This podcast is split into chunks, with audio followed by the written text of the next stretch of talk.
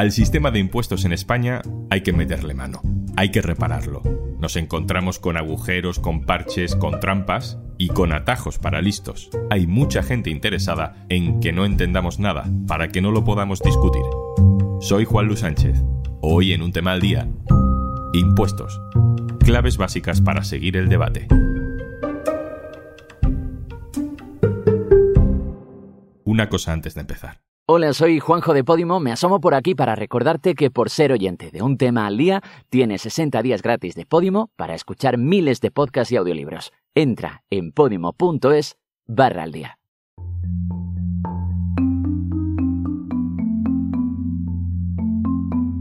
En este podcast no hay tema imposible. Somos capaces de hablar un viernes de Aquí no hay quien viva y el lunes del IRPF, con la misma actitud.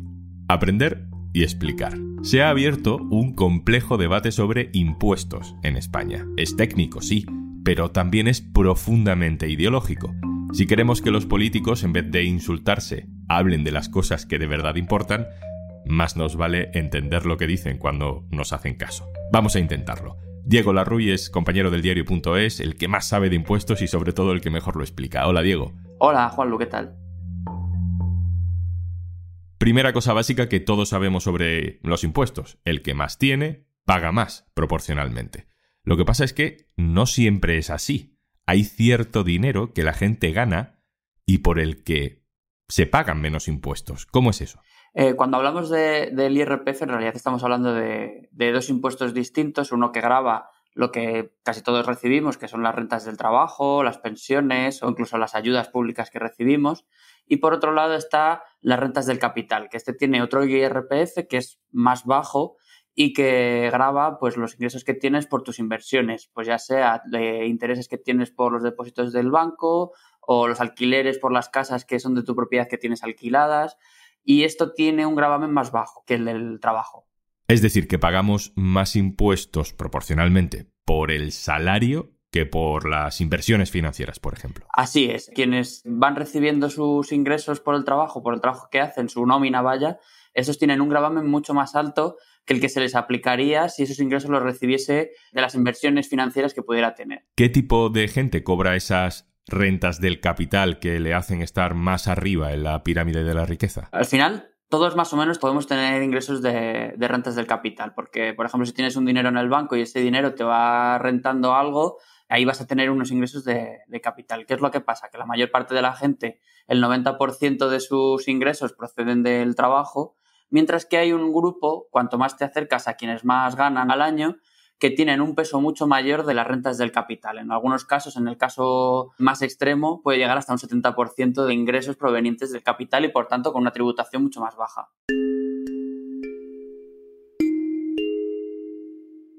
Otro agujero parece que lo tenemos en el impuesto de sociedades, es decir, el impuesto que pagan las empresas dependiendo de cuánto ganan.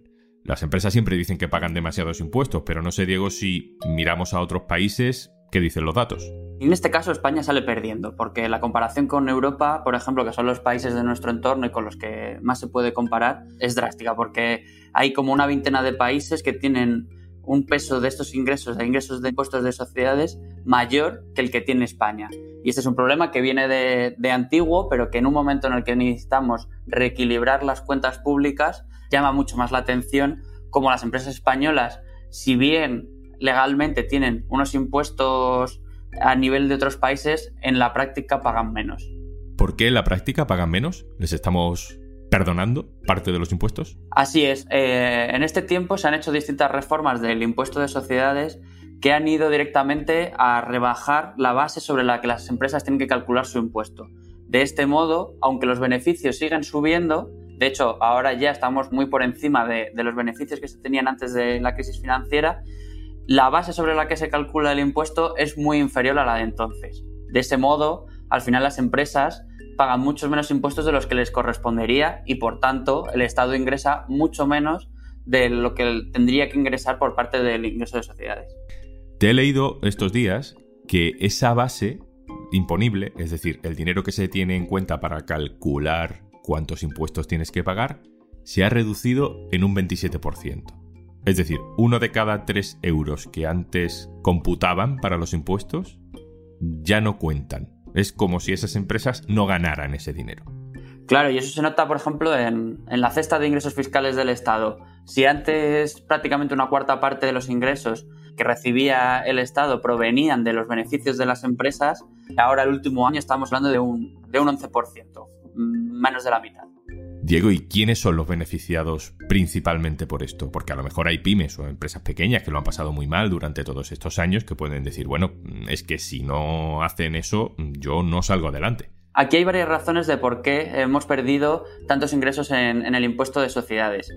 Principalmente son dos. Una es que fiscalmente las empresas se pueden deducir pérdidas del pasado y como hemos venido de un periodo tras la crisis financiera en la que ha habido muchas pérdidas, las empresas todavía se las pueden ir restando. Sin embargo, hay otra razón que es la que beneficia fundamentalmente a las grandes multinacionales, que es que hay una serie de beneficios fiscales por aquellos beneficios que obtienes en el exterior.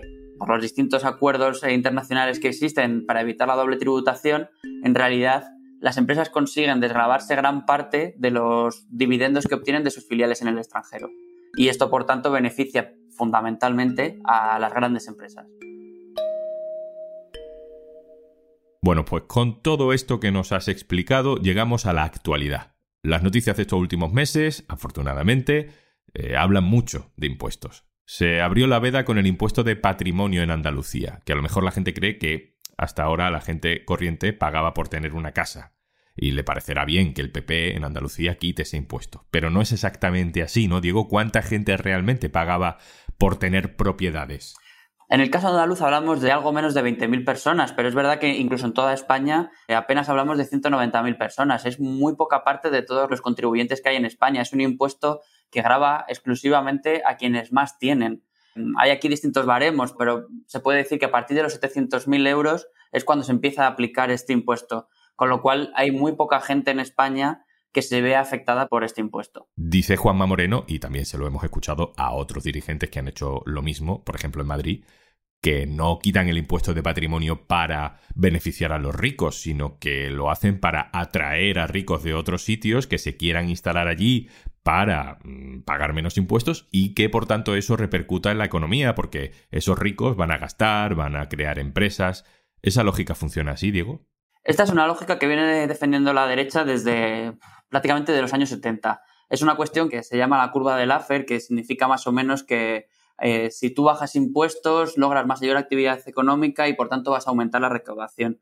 La mayor parte de los expertos te dicen que no hay ninguna base estadística que justifique la existencia de esta teoría por parte de los más liberales. De hecho, la ministra ayer hablaba de chamanismo. No está demostrado que si tú bajas impuestos vayas a recaudar más. Y en el pasado ha habido ejemplos, como en el caso, por ejemplo, que hablábamos de sociedades, que se bajaron los impuestos, pero ya hemos visto que no se aumentó la recaudación.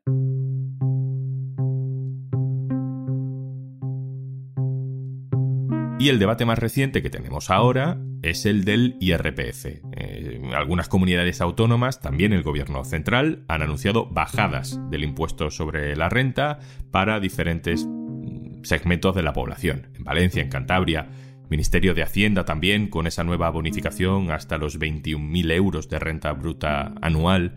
¿Son todos estos movimientos equivalentes, Diego, o hay diferentes formas de bajar el IRPF? Hemos visto diferentes maneras de bajar el IRPF. Si hablamos únicamente en el ámbito autonómico, pues por ejemplo está el caso de Madrid, que fue una rebaja para todos los niveles de renta. Luego otras comunidades han aplicado hasta un límite, ves el caso de Valencia, que solo hasta los 60.000 euros. Existe el pensamiento de que en realidad, aunque sea hasta un límite de renta, en realidad estás beneficiando a todos, porque al final todos pasan por ese escalón de, del IRPF. Sin embargo, el gobierno ha optado por otra vía, que es el de aumentar las reducciones que existen para las rentas más bajas. De esta manera, solo afecta la reducción del IRPF a quienes ganan menos de 21.000 euros. El debate está abierto y está por ver cuál es la mejor manera de utilizar el IRPF para mantener esa progresividad que debe ser la que, la que se persiga con este impuesto. Lo que también ha hecho el gobierno central es anunciar la creación de un nuevo impuesto uh, para un grupo muy específico de la sociedad. Es lo que le han llamado un impuesto de solidaridad. ¿Esto cómo va? Bueno, hablamos de, un impuesto hermano al impuesto de patrimonio. Lo que busca el gobierno es que en todo el Estado se aplique un impuesto patrimonial. Eh, actualmente Madrid no lo aplica porque desde hace ya más de una década lo tiene bonificado al 100%. Andalucía es la que se ha sumado ahora también bonificando el 100%. En Galicia se ha anunciado la bonificación del 50%. Lo que quiere el gobierno es que no haya ninguna comunidad en la que deje de obtenerse un impuesto eh, en base al patrimonio de los más ricos. Será una figura que afecte a quienes tienen más de 3 millones de euros y se aplicará en la práctica solo en esas comunidades que a día de hoy bonifican el impuesto de patrimonio, porque para las comunidades donde ya existe el impuesto de patrimonio, los declarantes podrán reducirse del impuesto nuevo aquello que hayan pagado por el impuesto de patrimonio, con lo cual en la práctica es un impuesto que va a afectar a los ricos de Madrid, Andalucía, Galicia y alguna otra comunidad que lo tenga reducido. Diego, ¿hay alguna letra pequeña de toda esta reforma fiscal impulsada por el gobierno que a ti te llame especialmente la atención? ¿Algo que te dé una pista de por dónde puede ir el debate en los próximos meses o los próximos años? Bueno, aquí hay un punto de que hay una parte de toda esta reforma que es temporal. Se va a aplicar solo el año que viene o como mucho también en 2024. Supone en la práctica que se está retrasando un debate que ya tendría que haber dado en España que es el de un nuevo modelo fiscal. España tiene un grave problema de, ingresos públicos y tiene que afrontar en algún momento una gran subida o un gran reequilibrio de los impuestos para conseguir recaudar más y con ello dejar de tener estos déficits que tenemos cada vez más altos cuando tenemos algún tipo de distorsión en la economía. Entonces es necesario afrontar ese debate que por lo que parece, por las propuestas que ha planteado el gobierno, en realidad se está retrasando a un momento que nunca sabremos cuándo llegará porque vendrán elecciones, puede que haya otro gobierno y que el ambiente pueda ser distinto. Si hacemos cálculos, parece que con esta última reforma fiscal en realidad no sale a cuenta porque acabaremos ingresando, eh, el Estado, el, conjunto de los ciudadanos, 1.500 millones de euros más porque se bajan eh, impuestos a los sueldos bajos, pero se crea nuevos tributos para gente millonaria. Pero no sé si ese es el mensaje que está llegando, Diego, porque mm, al final lo que se traslada es que se están bajando impuestos a la gente, se refuerza la idea de que bajar impuestos es algo bueno en momentos de crisis, y no sé si eso se puede volver en contra de la izquierda. Eh, no, no, nos ponemos un brete, porque es verdad que es muy sencillo anunciar una bajada de impuestos, porque es lo que a la gente más le llama la atención. Sin embargo, cuando tú subes impuestos, tienes que explicar muy bien a quién es, o sea, es mucho más complicado el discurso. Sin embargo, hay ahora mismo un ambiente internacional que es, es, propenso a que incluyamos cada vez una fiscalidad más progresiva y que afecte más a las rentas altas y a las grandes multinacionales que esto es algo que hace 15 años los grandes organismos ni siquiera se metían en ello y que ahora vemos al FMI, la OCDE, la Comisión Europea diciendo vamos a mejorar el sistema fiscal para que paguen más quienes más tienen. Diego Larruy, compañero del diario.es, sección de economía, muchas gracias por las explicaciones. Gracias a ti, Juanlu. Y antes de marcharnos... Hola, tengo un plan para ti. Entras en podimo.es barra al día. ¿Te descargas Podimo? disfrutas de todos los podcasts y audiolibros que quieras y no pagas nada hasta dentro de 60 días. Más que plan es planazo, ¿eh? Así que ya sabes, podimo.es barra al y 60 días gratis en Podimo desde ya. Esto es Un Tema al Día, el podcast del diario.es. Te puedes suscribir también a nuestra newsletter. Encontrarás el enlace en la descripción de este episodio. Este podcast lo producen Carmen Ibáñez, Marcos García Santonja e Izaskun Pérez. El montaje es de Pedro Nogales. Yo soy Juan Luis Sánchez. Mañana, otro tema.